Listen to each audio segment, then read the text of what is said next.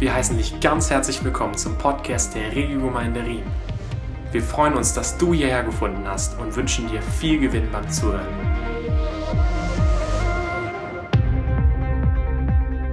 Weil es dann doch jemand ähm, fast zum Schluss dieser Serie noch nicht mitbekommen haben sollte, worum es ging, so die letzten, die letzten Monate. Wir waren im Buch Josua und sind was immer noch ähm, bis zum Anfang des Jahres und dann gibt's eine, dann eine frische, frische Serie.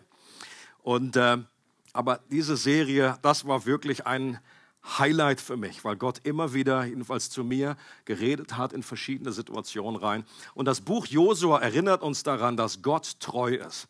Das war auch hier der rote Faden, auch bei diesen ganzen Songs, den Worship-Songs, die wir gesungen haben. Sein Versprechen wird nicht aufhören, so wie Dorothee das am Anfang aufgegriffen hat. Auch wenn das manchmal längere Zeit äh, dauert, bis äh, und manchmal auch das über Generationen geht oder dass manchmal die Erfüllung ganz anders kommt, als wir uns das vorstellen oder wie sich das die Juden damals auch vorgestellt haben.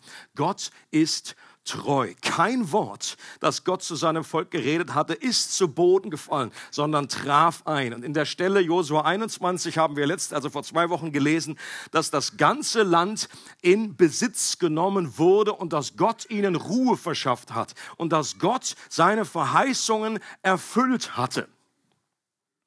Aber wer das Buch Josua aufmerksam liest, der stolpert dann fast über Aussagen, die auf dann doch wieder anders klingen.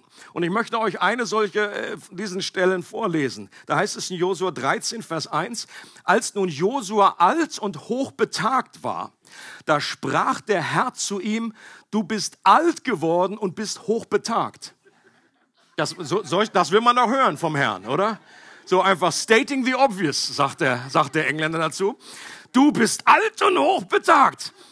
Und sehr viel Land ist noch übrig, das in Besitz genommen werden muss. Okay, und das ist interessant. Das klingt wie ein Widerspruch. Klingt das für dich auch wie ein Widerspruch? Ähm, und es wird extra gesagt, das ist jetzt nicht irgendwie eine Szene, wo Josua noch jung und knackig war, so nach dem Motto, okay, das ist noch ganz irgendwie am Anfang und dann viele Jahre später. Nein, es wird irgendwie beides gesagt. Am äh, Josua 21, ihr habt das Land eingenommen. Ich habe euch Frieden gegeben überall. Und dann trotzdem am Ende sagt Gott immer noch zu Josua, da ist noch viel Land übrig, das in Besitz genommen werden muss. Wie passt das zusammen? Darum soll es heute gehen. Für Kritiker sind solche Stellen ein gefundenes Fressen und der Beleg dafür, dass die Bibel doch voller Widersprüche ist. Für mich sind solche scheinbaren Widersprüche eher ein Beleg dafür, dass die Bibel treu überliefert wurde, gerade weil nicht jeder scheinbare Widerspruch gleich ausgebügelt wurde. Hallo? Die Leser damals, die waren ja auch nicht bekloppt.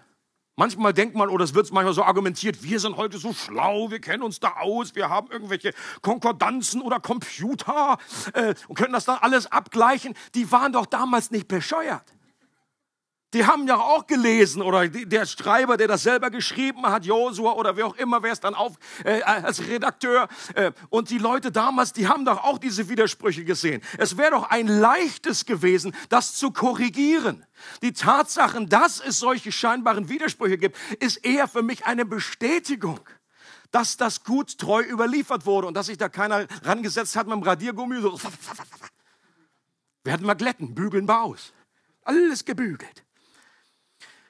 Ich glaube, dass hier ein weiteres Prinzip zum Ausdruck kommt, das wir in der gesamten Schrift finden und das ich mal folgendermaßen genannt habe. Das ist auch Titel der Predigt. Spannende Verheißungen. Spannende Verheißungen. Wenn das jetzt nicht spannend ist, weiß ich auch nicht mehr. Die Verheißungen, die Gott Josua und dem ganzen Volk gegeben hat, die waren auf der einen Seite wirklich spannend. Was er alles gesagt, was die auch erlebt haben. Sie haben den Jordan durchquert trockenen Fußes. Sie haben Jericho auf ein, eingenommen, auf eine sehr, wie wir es genannt haben, bekloppte, in Anführungsstrichen, Art und Weise. Sie haben ein Land, in dem Milch und Honig fließt, versprochen bekommen. Gott hat für sie gekämpft und Feinde vertrieben und dann haben sie die Erfüllung der Verheißung auch erlebt. Und gleichzeitig stimmt, stimmt es aber auch, dass es am Ende von Josua Leben immer noch viel Land gab, das noch in Besitz genommen werden sollte und dass viele Feinde eben doch noch nicht vertrieben worden waren. Und hier kommt eine weitere Bedeutung des Wortes spannend zum Ausdruck. Warum? Weil es hier eine gewisse Spannung Spannung gibt. You get the joke. Ist kein Witz, ist einfach eine Doppelbedeutung.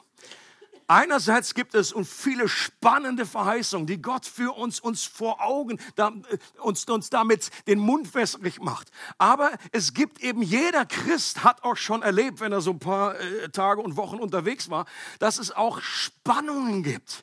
Verheißungen, die da irgendwie ausstehen, aber die dann doch irgendwie, wo man nicht so richtig rankommt oder die sich doch irgendwie nicht erfüllen. Und diese Spannung, die ist uns vorher schon im Buch Josua begegnet. Einerseits hatte Gott gesagt, dass er ihnen das Land bereits geschenkt hatte. Es gehörte bereits ihnen und auf der anderen Seite mussten sie das Land aber ganz konkret erobern. Das ist auch, da, da gibt es eine Spannung in dem. Gott sagt immer wieder, dass er für das Volk kämpft.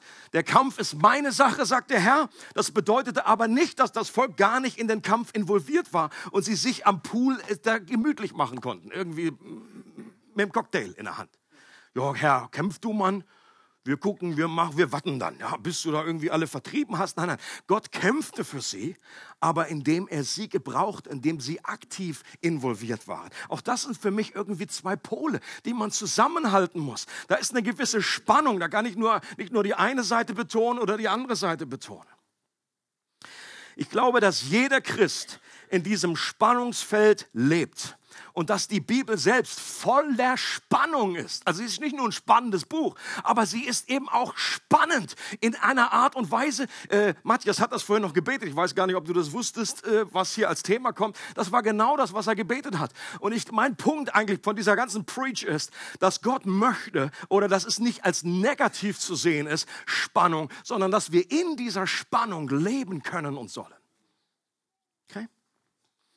Und ich erzähle, ich erzähle einfach ein paar Themen auf, wo ich entdecke, und das könnte man ewig weiterführen, diese Liste. Einerseits heißt es, dass wir stark und mutig sein sollen. Das haben wir gelernt spätestens beim Josua-Buch. Strong und courageous. Und dann gibt es aber einen Paulus, der sagt, vor allen Dingen möchte ich mich meiner Schwachheit rühmen. Warum? Weil dann die Kraft Christi durch mich zur Erfüllung kommt. Ist das ein Widerspruch? Nee, das ist eine Spannung. Ist eins nur wahr? Nee, beides. Ihr kennt vom letzten Mal die Standardantwort eines jeden Christen bei 95 Prozent aller Fälle. Ist das richtig oder das richtig? Ja, beides. Wir sind zwar eine neue Schöpfung, aber gleichzeitig ist noch so viel Altes vorhanden. Jemand das auch aufgefallen in seinem eigenen Leben? Wenn ich der Einzige bin, dann bitte betet alle für mich hinterher. Aber ich lese da, dass ich bin eine neue Schöpfung, bin neu geworden und praise Gott. Und manchmal, da glaube ich das sogar. Da kommt das so richtig auch zum Durchbruch irgendwie, da flackert sowas auf. Aber dann gibt es eben auch viele Sachen, wo das Licht irgendwie so ein bisschen da flackert dann nichts mehr. Da flackert nur noch Altes. Unser alter Mensch wurde mit Christus gekreuzigt und begraben. So wird das gesagt. Und alle sagen, alle Christen sagen dazu, Amen. I believe it. Und gleichzeitig werden wir aber aufgefordert in der Schrift, das Alte und die alten Handlungen des alten Fleisches noch zu töten. Das klingt für mich nach einem Widerspruch. Ja? Entweder ist es schon getötet worden, früher ist es, bin ich schon gekreuzigt oder muss ich es noch, noch kreuzigen. Ja, was denn nun? Und die Antwort ist, you're amazing. Wir werden bereits als Heilige bezeichnet. Haben wir alle mitgekriegt. Ja, Heiligen sind nicht die irgendwie nur die paar Auserwählte, die besonders irgendwie einen Kranz da haben die auf einer Säule gelebt haben, 50 Jahre, sondern jeder Christ wird als Heiliger bezeichnet. Und gleichzeitig sind wir in einem Prozess der Heiligung. Beides stimmt. Wir sind keine Sünder mehr. Das ist nicht mehr unsere zentrale Identität. Aber gleichzeitig sündigen wir immer noch. Immer wieder. Right? Auch hier bin ich, glaube ich, nicht der Einzige. Uns ist vergeben Grundsätzlich, alle Schuld aus der Vergangenheit, Gegenwart und Zukunft lag auf Christus. Alle deine Schuld ist getilgt. Trotzdem werden wir aufgefordert, im Vater unser zu beten und vergib uns unsere Schuld. Für mich ein kleiner Widerspruch. Und was, was zählt, was ist richtig? You know the answer. Wir haben atemberaubende Verheißungen auf das Gebet. Was Jesus da manchmal rausgehauen hat, das klingt fast wie so ein Blankoscheck. Alles, was ihr bittet im Gebet, es wird euch werden. Und das ist, ich glaube, Jesus hat hier die Wahrheit gesagt. Und trotzdem gibt es in meinem Leben und sicherlich auch in deinem Berge, die sich einfach nicht zu bewegen scheinen. Das Reich Gottes ist bereits gekommen. Jesus hat gesagt, wenn ich Dämonen austreibe, dann ist das Reich gekommen. Und gleichzeitig sollen wir auch im Vater unser beten, dein Reich komme. Wir haben bereits das Auferstehungsleben erhalten und doch müssen wir sterben. Okay? Gott hat uns schon neues Leben gegeben. Ihr, habt, ihr seid vom Tod zum Leben hindurchgedrungen, sagt Jesus. Und gleichzeitig, glaube ich, ist es falsch zu sagen, dass man als Christ nicht mehr sterben muss. Also die Erfahrung spricht dagegen.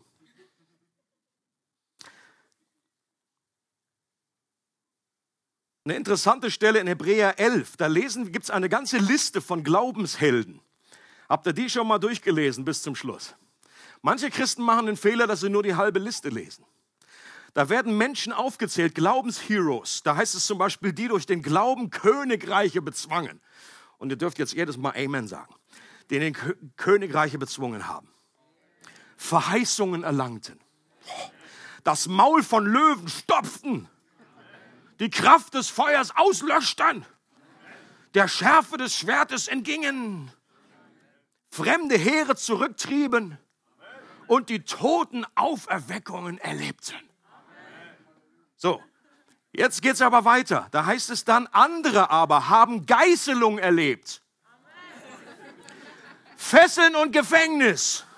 Wurden gesteinigt, zersägt, starben den Tod durch das Schwert, gingen umher in Schafspelzen, haben Mangel gelitten, wurden bedrängt und geplagt, irrten umher in Wüsten und Gebirgen und Höhlen You get the picture?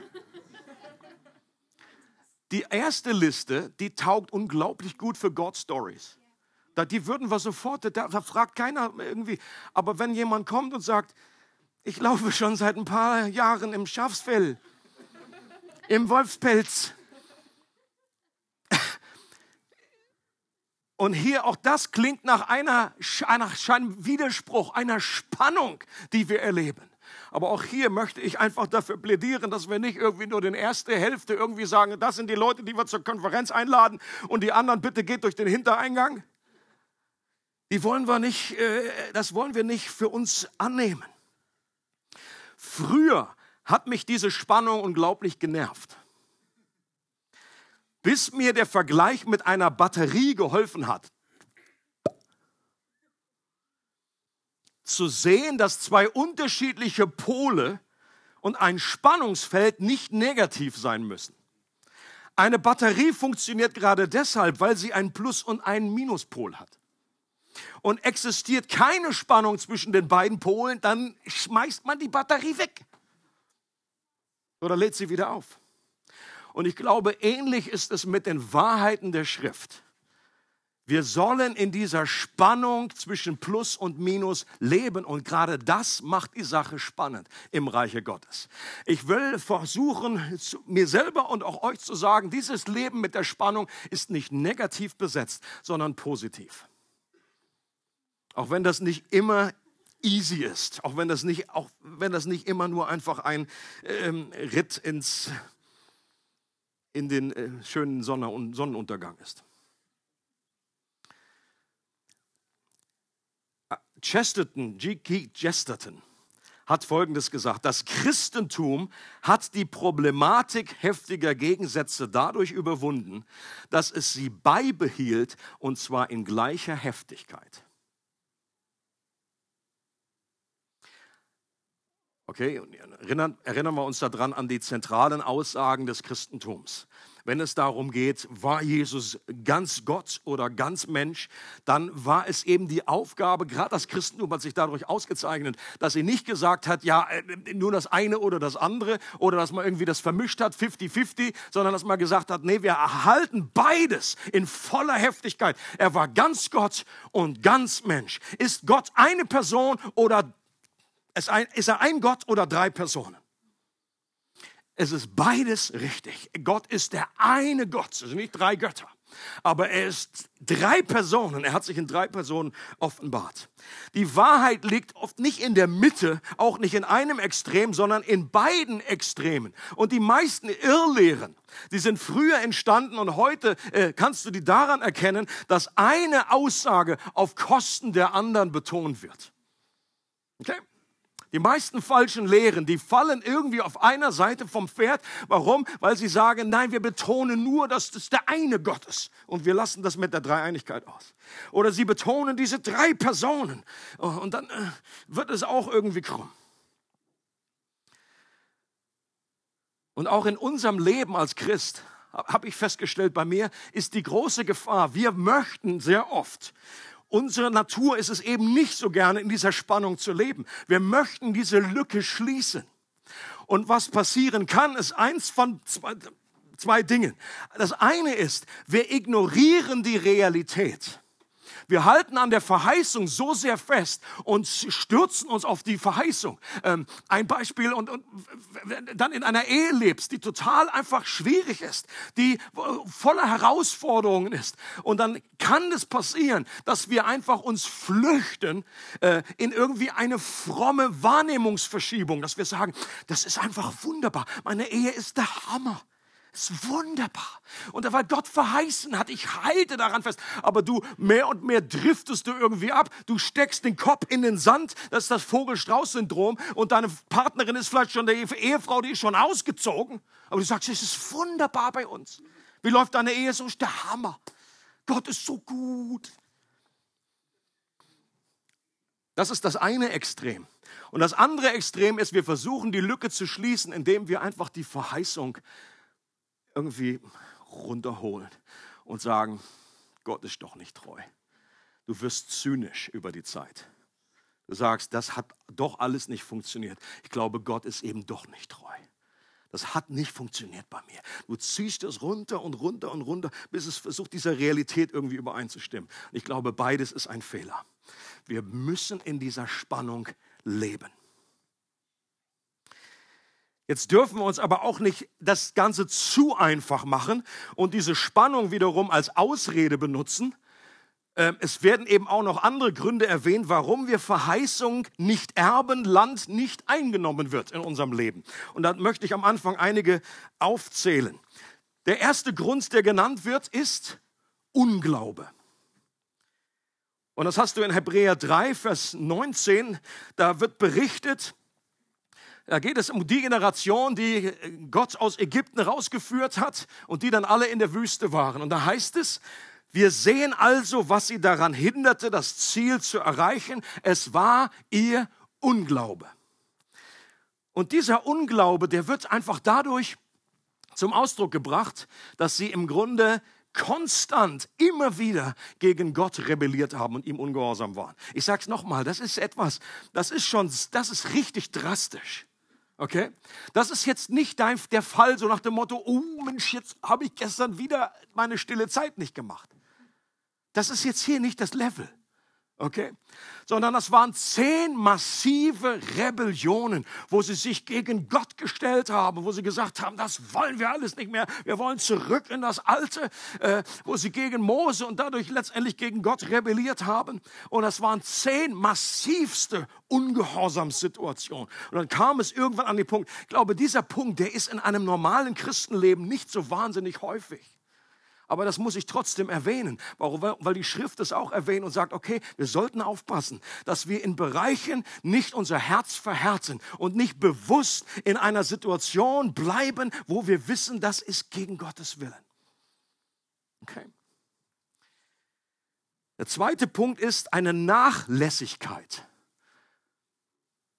Und da heißt es in Josua 18, Vers 3, da sagte Josua zu den Söhnen Israel, wie lange noch seid ihr nachlässig, um hinzugehen, um das Land in Besitz zu nehmen, das der Herr, der Gott eurer Väter euch gegeben hat? Also das ist ein weiterer Grund, der hier aufgezählt wird, wo es schon in unserer Verantwortung ist, aktiv zu werden oder die Einladung Gottes in Anspruch zu nehmen und zu sagen, Gott, da gibt es Verheißungen und äh, nicht in einer falschen Werkegerechtigkeit, dass es dann doch wieder ein riesiger Kraftakt ist, sondern dass wir uns einfach an Gott immer wieder wenden, vor allen Dingen im Gebet. Denkt an Jakobus, in Jakobus 4, wo es heißt, eine ganz simple Aussage. Ihr habt nicht, weil ihr nicht bittet. Das ist fast zu simpel. Steht das wirklich in der Bibel? Offensichtlich kann es ein Grund sein, warum wir gewisse Durchbrüche, gewisse Segnungen in unserem Leben nicht erleben, gewisse Heilung vielleicht noch nicht stattgefunden hat, weil du noch nicht gebetet hast. Oder nicht anhaltend in einer Art und Weise gebetet hast. Vielleicht hast du mal irgendwie gesagt, so, also wenn es sein soll, dann lass es mal machen. Okay, du weißt, wo ich wohne, Herr, stell mir den Segensack vor die Tür. Aber es wird ja schon ein bisschen mehr. Jesus sagt, wer bittet konstant, wer bittet, dem wird gegeben. Wer anklopft, dem wird aufgetan. Wer sucht, der wird finden. Ihr habt nicht, weil ihr nicht bittet. Okay? Also das ist ein Grund, den wir zumindest in uns mit auf der, auf der Pfanne haben müssen. Auf unserem inneren Radar. Nachlässigkeit. Der dritte Punkt ist Ungeduld. Und ich glaube, hier an diesem Punkt, da kommt die Spannung am häufigsten zum Tragen. Ungeduld ist schon irgendwie was, ich glaube, hm, ich glaube, da ist jeder Christ irgendwie drin in der Nummer. Das Lieblingsgebet ist, Herr, gib mir Geduld, aber sofort. Ich. In Hebräer 6 heißt es, wir wünschen aber sehr, dass jeder von euch denselben Eifer um die volle Gewissheit der Hoffnung bis ans Ende beweise, damit ihr nicht träge werdet, sondern Nachahmer derer, die durch Glauben und Ausharren die Verheißung erben. Wichtig ist mir hier dieser Begriff Ausharren. Und ich glaube, das ist das Gegenteil von Ungeduld. Ausharren heißt dranbleiben. Und, und hier, hier wird absolut deutlich, hier geht es eben nicht um unsere Erlösung. Die Erlösung wird niemals so dargestellt, dass Glaube plus irgendwie was. Sobald du irgendwo hast, Glaube plus irgendetwas, dann weißt du, es geht nicht um die Errettung. Weil die Errettung geht aus Glauben allein. In dem Moment, wo du dein Vertrauen in Christus setzt, bist du errettet. Das ist nicht Glaube, plus irgendwie was. Aber hier, wenn es darum geht, Verheißungen zu erben, in das Land hineinzukommen, was Gott für uns hat, ähm, vielleicht in die Berufung, wo Gott dich reinführen möchte, in vermehrte Geistesgaben, in, eine, in einen Bereich, wo, wo Heilung noch nicht stattgefunden hat, ähm, dann geht es darum, dass du ausharrst, dass du dranbleibst.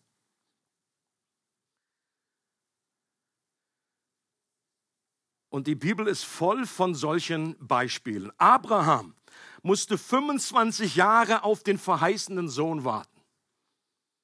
Okay, lass das mal innerlich auf, deine, auf deiner Zunge zergehen. 25 Jahre. Josef hat sehr wahrscheinlich 14 Jahre im Gefängnis verbracht für ein Verbrechen, das er nicht begangen hatte. Ausharren.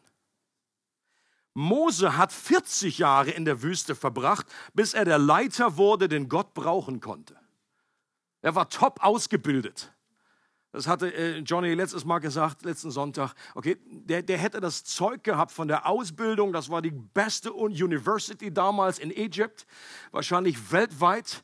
Der hatte Sprachen, verschiedenste Sprachen gesprochen. Der war ausgebildet in Kampfführung und der, der wurde vorbereitet für einen Pharao-Job. Und Gott sagt, das reicht mir alles nicht. Das ist zwar alles nett, da hat er sicherlich später auch zurückgegriffen auf gewisse Dinge, aber eigentlich im Reich Gottes war das nicht wirklich das, was zählt. Im Reiche Gottes zählt Zerbrochenheit, eine Demut, zu der er dann letztendlich eben auch gekommen ist.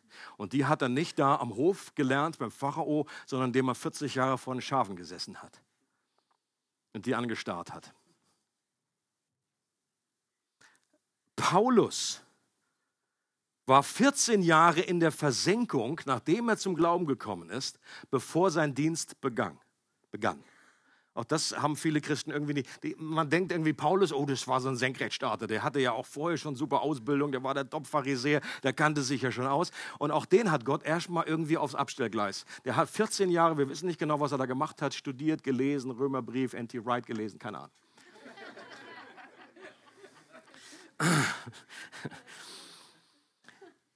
David war auch um die zehn Jahre lang auf der Flucht vor Saul der war schon gesalbt als König.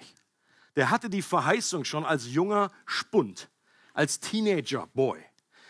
Und dann ist er, das, was er aber erlebt, ist, dass er jahrelang einfach vor Saul irgendwie äh, abhaut und durch die Wüste da äh, geht. Was ich damit einfach sagen will, uns neu erinnern möchte, Gottes Methode, unsere Herzen, unseren Charakter vorzubereiten, ähnelt eher einem Schongarer, in Englisch Slow Cooker, als einer Mikrowelle. Slow Cooker, ich kenne das von meinen, wenn ich mal was koche. Benutze ich ja meistens die Mikrowelle. Aber meine Frau, die hat so einen Slow Cooker. Hast du so einen? Ja, doch.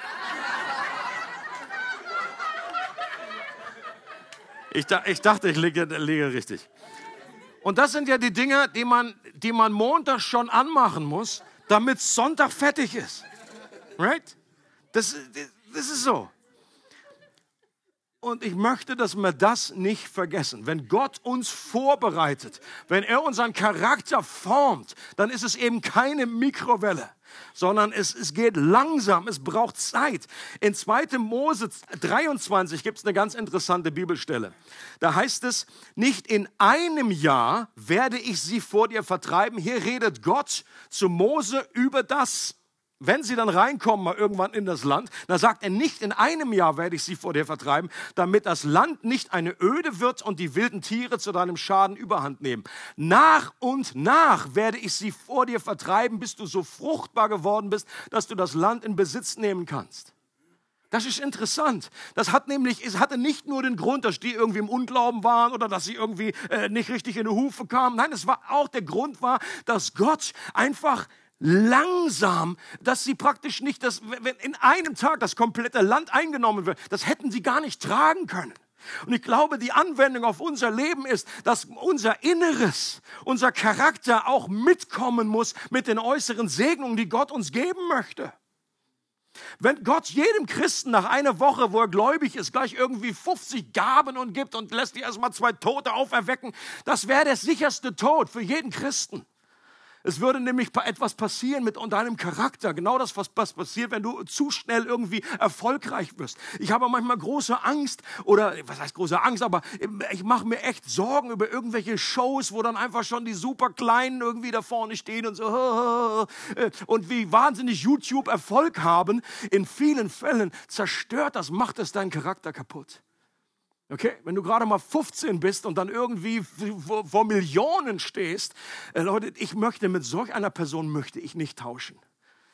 Du bist im Grunde, die Gefahr ist riesengroß, dass dich das kaputt macht. Martin Lloyd Jones hat gesagt, das Schlimmste, was einem jungen Christen passieren kann, ist, dass er Erfolg hat, bevor er dazu parat ist.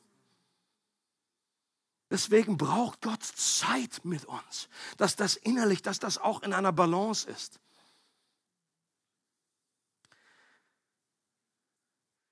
Ihr kennt den berühmten Spruch, durch Geduld erreichte die Schnecke die Arche. Das hat jetzt auch ein bisschen gedauert. Durch Geduld erreichte die Schnecke die Arche. Okay, die anderen, die waren schnell da. Tiger, der war schon da. Antilope. Aber da hinten, da kam die Schnecke.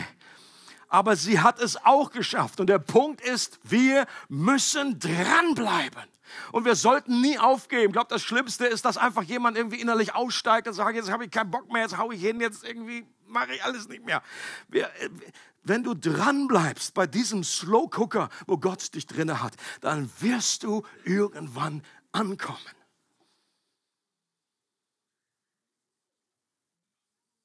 Es gibt eine Situation in meinem Leben ähm, oder ein Bereich. Meine, nach der letzten Predigt hat mich jemand gefragt aus der Gemeinde, ja Wolf, wie erlebst du das? Bist du komplett im gelobten Land? Bist du völlig in all, im Frieden drinne? Erlebst du das? Und ich habe gesagt, ja. Nein. I wish. Natürlich nicht. Aber ich glaube auch, das wäre ein falsches Verständnis. Ich glaube, das wäre das Prinzip aus dem Alten Testament falsch angewandt, wenn man irgendwie denkt, naja, wir sind entweder auf dieser Seite vom Jordan oder wir sind über den Jordan, wir sind schon komplett drin, es ist alles. Es ist eben auch im Buch Josua noch diese Spannung. Jawohl, sie haben schon so viel bekommen, aber es ist trotzdem Stück für Stück. Es gibt einen Bereich nach dem anderen. Und da gibt es Bereiche, wo ich irgendwie ja einen, einen Durchbruch erlebt habe. Andere, andere Bereiche aber eben auch noch nicht. Okay? Und es ist ein Zimmer in diesem Haus nach dem anderen, was wir einnehmen sollen für uns. Also was ich erzählen wollte. Über Jahre habe ich ein Riesenproblem gehabt, einzuschlafen vom Samstag auf den Sonntag. Okay? Das hatte natürlich damit zu tun mit der Predigt und der Vorbereitung und dass ich dann irgendwann irgendwie so voll war und es predigte in mir irgendwie ständig weiter. Und die Kleinigkeit, die kleinste, da hat irgendwie ein Flo hat gehustet oder meine Frau, eins von beiden. Und dann war ich, pff, da war ich wieder wach und dann irgendwie so, oh nee, oh nee. Und das ist so fies. Es klingt irgendwie so äh, lustig, aber es ist echt ein Killer. Wenn du dann einfach die, die Zeit läuft und du guckst hin, okay, 1 Uhr, dann, okay, 2 Uhr, okay, 3 Uhr. Und du musst, irgendwann musst du dann halt wieder aufstehen. Und, äh, und, das, und das kam wirklich an den Punkt bei mir, wo ich gesagt habe, Gott, das ist einfach genug Slow Cooker jetzt. Ich habe die Schnauze voll. Wenn das nicht besser wird, dann reiche ich hier meine Kündigung ein. Das, ich kann nicht mehr. Ich habe manchmal hier gepredigt, da habe ich irgendwie, was weiß ich, eine Stunde oder so gepennt. Vielleicht haben die einen oder anderen das auch mitgekriegt, keine Ahnung. Oder ich war dann so voll von, bin nur noch so auf Adrenalin gelaufen. Und das ist über lange Zeit, ist das einfach schlimm. Heute ist es kein Thema mehr. Und auch das ist nicht irgendwie so über Nacht irgendwie, pff, äh, ich weiß auch nicht genau, wie es verschwunden ist. Ich weiß auch nicht, warum es gekommen ist. Der Punkt ist einfach nur, ich glaube, jeder hat Bereiche in seinem Leben, wo man einfach in diesem Slow Cooker drin ist. Und du betest und du machst und du sagst, Gott, lass mich hier raus. Und Gott sagt, nee, Deckel drauf. Noch nicht deine Zeit hab mal geguckt und so mal gefühlt, pff, noch nicht weich. Mach den Deckel wieder drauf und du sagst, God, you say you love me. Ja, Deckel wieder drauf. Oder es geht nicht nur dein eigenes Leben, sondern es sind andere Menschen um dich herum. Die Realität ist doch, Leute, bei all den wunderbaren Verheißungen, dass nicht jede Ehe wieder gerettet wird dass nicht jeder Verlorene, vielleicht von deinen eigenen Kids oder von deiner Familie, dass nicht jeder umkehrt und wieder gerettet wird. Dass nicht jede Hoffnung sich auch erfüllt. Dass es auch Träume gibt im christlichen Leben, die zerplatzen. Und ich glaube, in dieser Zeit, während Gott uns weichkocht, da sortiert Gott unsere Motive. Denkt daran, in Jakobus 4 heißt es nicht nur, ihr habt nichts, weil ihr nicht bittet, sondern ein anderer Grund ist, ihr habt nichts, weil ihr in einer negativen, egoistischen Haltung bittet und diese Dinge eigentlich nur für euch selber, für, eure, für euer Fleisch nutzen wollt. Und solche Zeiten des Cooking sortieren unsere Motive. Okay?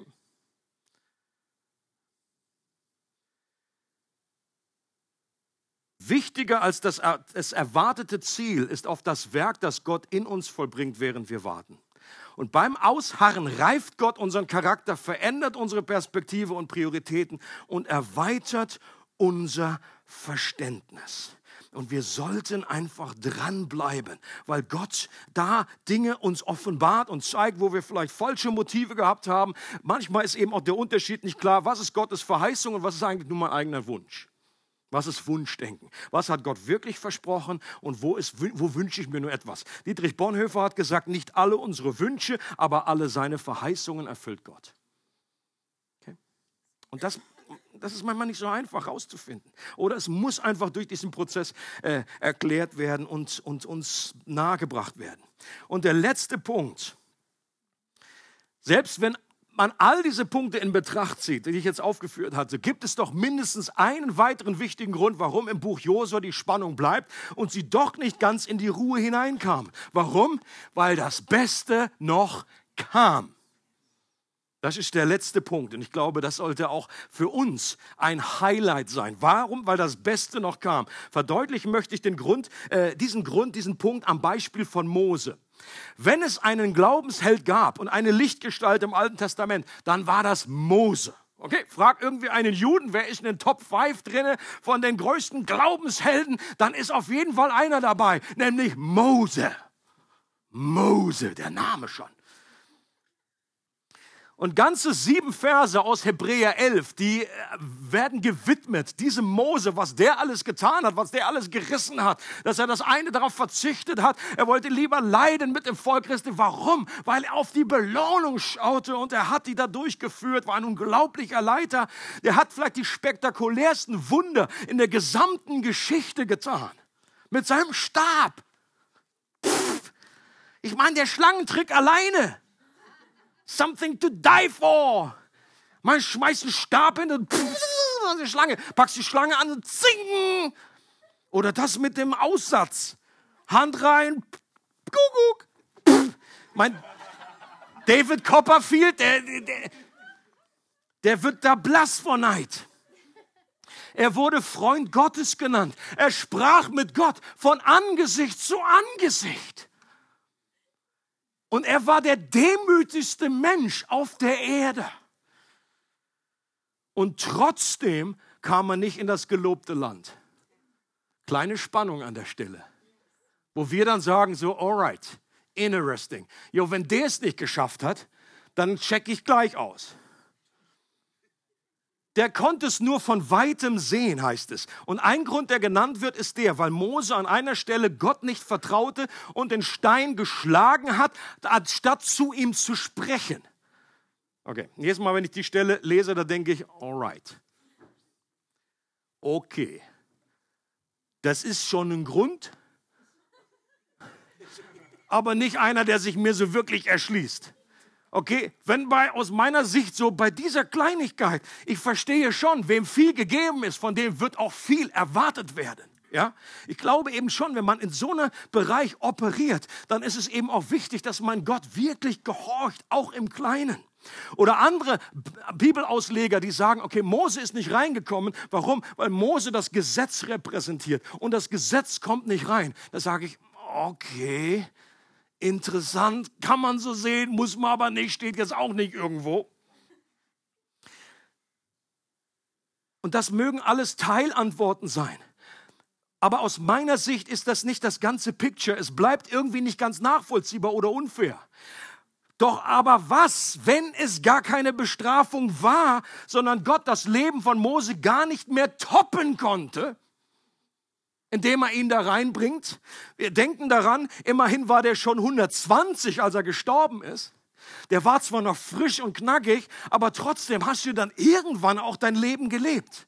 Und wir wissen, wie das dann in das, in dieses, in das Land von Milch und Honig reinzukommen, das war eben auch nicht einfach nur ein Rutsch und alles easy, sondern das war mit Kampf, äh, das waren irgendwelche Dinge, die sie erlebt haben, einfach viel Einsatz, viel Power und so weiter. Was, wenn Gott seinen Diener sterben ließ, um ihn jetzt schon in die ultimative Ruhe hineinzubringen, auf die das verheißene Land ja nur hinweist? Ist das vielleicht eine Möglichkeit? Und Leute, stellt euch vor, Mose stirbt. Gott selber begräbt ihn. Gott, äh, Mose, in dem Moment, wo er die Augen schließt, ist seinem Retter gegenüber, den er schon jahrelang immer wieder von Angesicht zu Angesicht, er ist his best friend. Leute, ich glaube doch nicht, dass der eine Träne geweint hat, dass er jetzt das, in das Land da nicht reingekommen ist. Weil er schon in der Erfüllung von dem das Allerbesten war, worauf dieses Land überhaupt hinweist. Er ist in der Fülle Gottes. Er ist in seiner Gegenwart. Und aus dieser Perspektive macht das für mich eben auch mehr Sinn. Ja, ich glaube, er hat an der Stelle nicht gehorcht, aber ich glaube nicht, dass das jetzt eine Riesenbestrafung war von Gott, sondern im Grunde war das eine Beförderung, es war ein Upgrade. Gott hat gesagt, okay, was soll ich dem Mose noch schenken? Das ist irgendwie alles andere. Nach dem, was der schon erlebt hat, ist das irgendwie jetzt auch nichts mehr richtig prickelndes. Den hole ich ihn gleich nach Hause. Und interessant ist ja die Begebenheit in Lukas 9 wo Jesus auf dem Berg der Verklärung ist. Und die, die lesen wir auch nochmal zusammen, die Stille. Da heißt es, als er betete, Jesus, veränderte sich das Aussehen seines Angesichts. Und sein Gewand wurde weiß strahlend.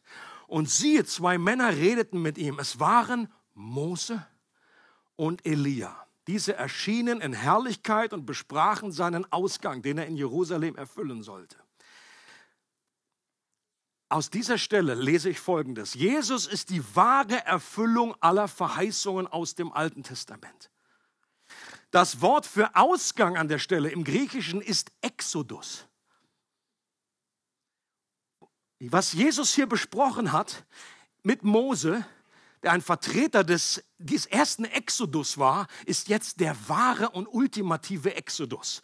Nämlich das, was passieren sollte, einige Zeit, ein paar Stunden später, nachdem sie das besprochen haben, war der Exodus, dass Jesus am Kreuz stirbt und damit, dass sein Volk aus, dem, aus der Sklaverei, der Sünde aus Ägypten rausführt, und nicht nur das, sondern er ist auch der wahre Josua, der sie hineinführt in diese Verheißung, die er für uns hat. Und Mose ist einfach als Bild hier äh, gegenwärtig, um zum Ausdruck zu bringen, ich bin schon in dieser Gemeinschaft. Ich bin schon da, wo das alles hinführt. Ich bin schon in Christus, habe die beste Verheißung schon vor mir. Und als extra Sahnetrüffelchen obendrauf hat ja Mose und Elia auch diesen Berg berührt. Und wo ist der? In dem gelobten Land. Also letztendlich war Mose doch da. Okay? In einer anderen Art, aber Mose in diesem Moment, ihm ging es nicht mehr um das Land, ihm ging es nicht darum, da reinzukommen, sondern er wusste, ich bin ja schon bei dem ultimativen Ziel angelangt.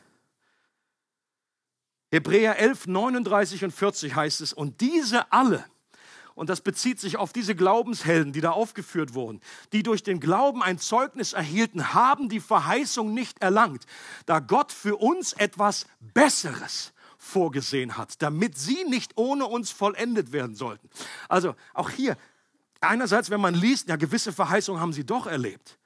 Gott hat Dinge getan und sie haben unglaublich, aber ich glaube, die Betonung müsste sein, aber die Verheißung, die Verheißung, die größte, die haben sie noch nicht erlangt. Und was ist denn die größte Verheißung? Wovon redet der Schreiber hier vom Hebräerbrief? Er redet davon, dass der neue Bund in Christus vollendet wird. Und er redet davon, in Kolosser 2 heißt, denn in ihm, in Christus, wohnt die ganze Fülle der Gottheit leibhaftig. Und ihr seid in ihm zur Fülle gebracht. Can I hear an Amen von euch? Leute, unser Leben auf dieser Erde wird immer ein Stück unvollendet bleiben. Es werden nie alle Ziele und alle Träume erfüllt. Warum? Weil das Beste, das Perfekte nicht in dieser Welt liegt. Und weil die wahre Erfüllung der Verheißungen, unser komplettes Erbe, die wahre Ruhe nur in Christus zu finden ist. Und wenn wir durch den Glauben mit ihm verbunden sind, dann haben wir bereits den Jackpot und müssen uns nicht mehr zu sehr stressen, weil wir in ihm bereits zur Fülle gebracht wurden.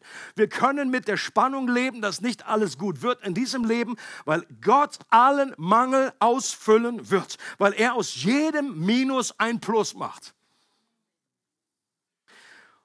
Und das motiviert uns in zwei Richtungen. Einerseits uns nach mehr auszustrecken, jetzt schon. Leute, bitte hört nicht, was ich nicht gesagt habe. Ähm, Gott, da ist noch unglaublich viel, was wir mehr erleben sollen. Wir sollen uns ausstrecken nach diesem Meer und unser gelobtes Land in Anspruch nehmen.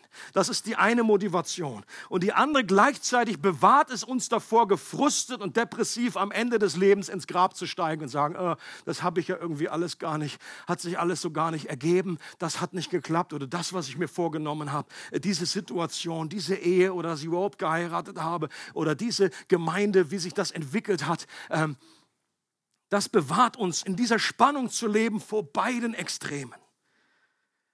Und es gibt uns auch eine Gewissheit, dass die Dinge, die wir im Glauben und aus Liebe zu ihm tun, Auswirkungen haben, die weit über unseren Tod hinausgehen.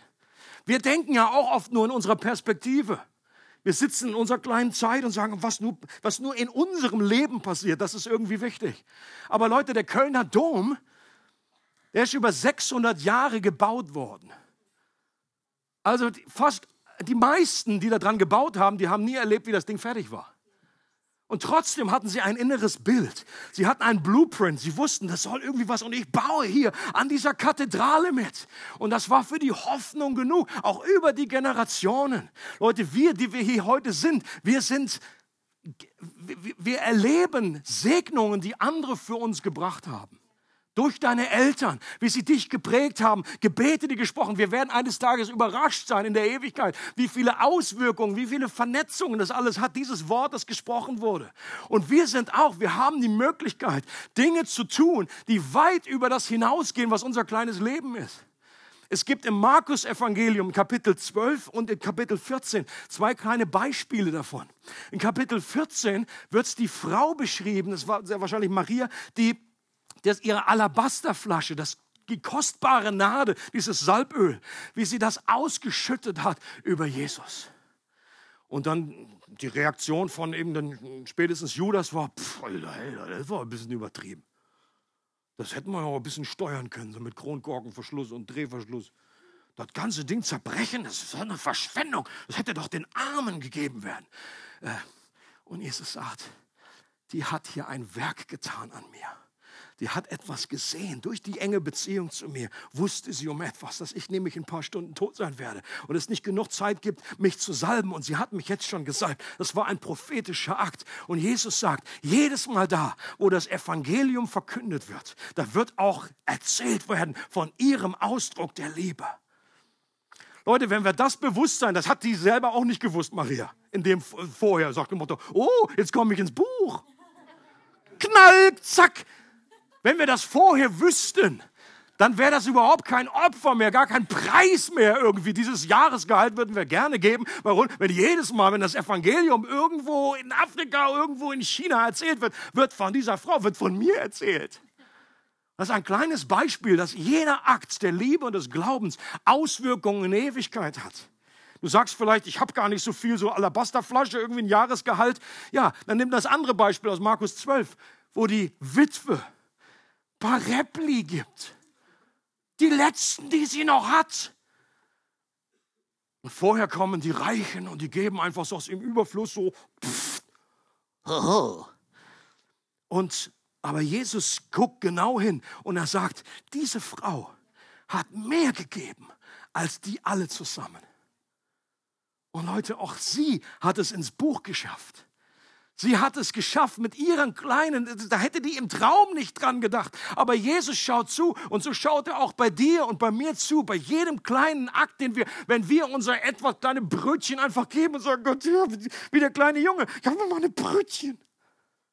Mein, mein, mein, mein Frühstück, Tupperdose meine Fische. Und Gott macht etwas unglaublich Großes daraus. Und das ist gewaltig. Letzte Bibelvers aus Römer 8 möchte ich damit schließen. Eine Verheißung, die wir alle für uns in Anspruch nehmen können. Und eine Verheißung, die für jeden von uns gilt. Wenn du Christ bist, wenn du mit Jesus verbunden wirst. Da heißt es, was sollen wir nun hierzu sagen? Wenn Gott für uns ist, wer kann dann gegen uns sein? Er, der doch seinen eigenen Sohn nicht verschont hat, sondern ihn für uns alle hingegeben hat, wie wird er uns mit ihm nicht auch alles schenken? Das war eine andere Übersetzung. Happens to all of us. Was können wir jetzt noch sagen? Nachdem wir uns das alles vor Augen gehalten haben, Gott ist für uns, wer kann uns da noch etwas anhaben? Er hat ja nicht einmal seinen eigenen Sohn verschont, sondern hat ihn für uns alle hergegeben. Wird uns dann zusammen mit seinem Sohn nicht auch alles andere geschenkt werden? Und die Antwort ist natürlich yes. Und deswegen ist das die größte das größte Verheißung, die größte Verheißung, die uns Gott überhaupt geben kann, dass er uns das kostbarste geschenkt hat, was er hatte, seinen Sohn. Und wenn du diesen Sohn hast, dann hast du in Christus den ganzen Jackpot. Und selbst wenn manche Träume, manche Hoffnungen, manche Wünsche sich in diesem Leben nicht erfüllen, du hast das Kostbarste bereits erhalten. Und eines Tages wird all dir das noch geschenkt werden und obendrauf, was du nie sonst, äh, und, und, du wirst den anderen Dingen keine Träne hinterher heulen, in dem Moment, wo du in seinen Armen bist, wo du in seiner Gegenwart bist. Amen. Für weitere Informationen über unsere Gemeinde besuche unsere Webseite www.regelgemeinde.ch.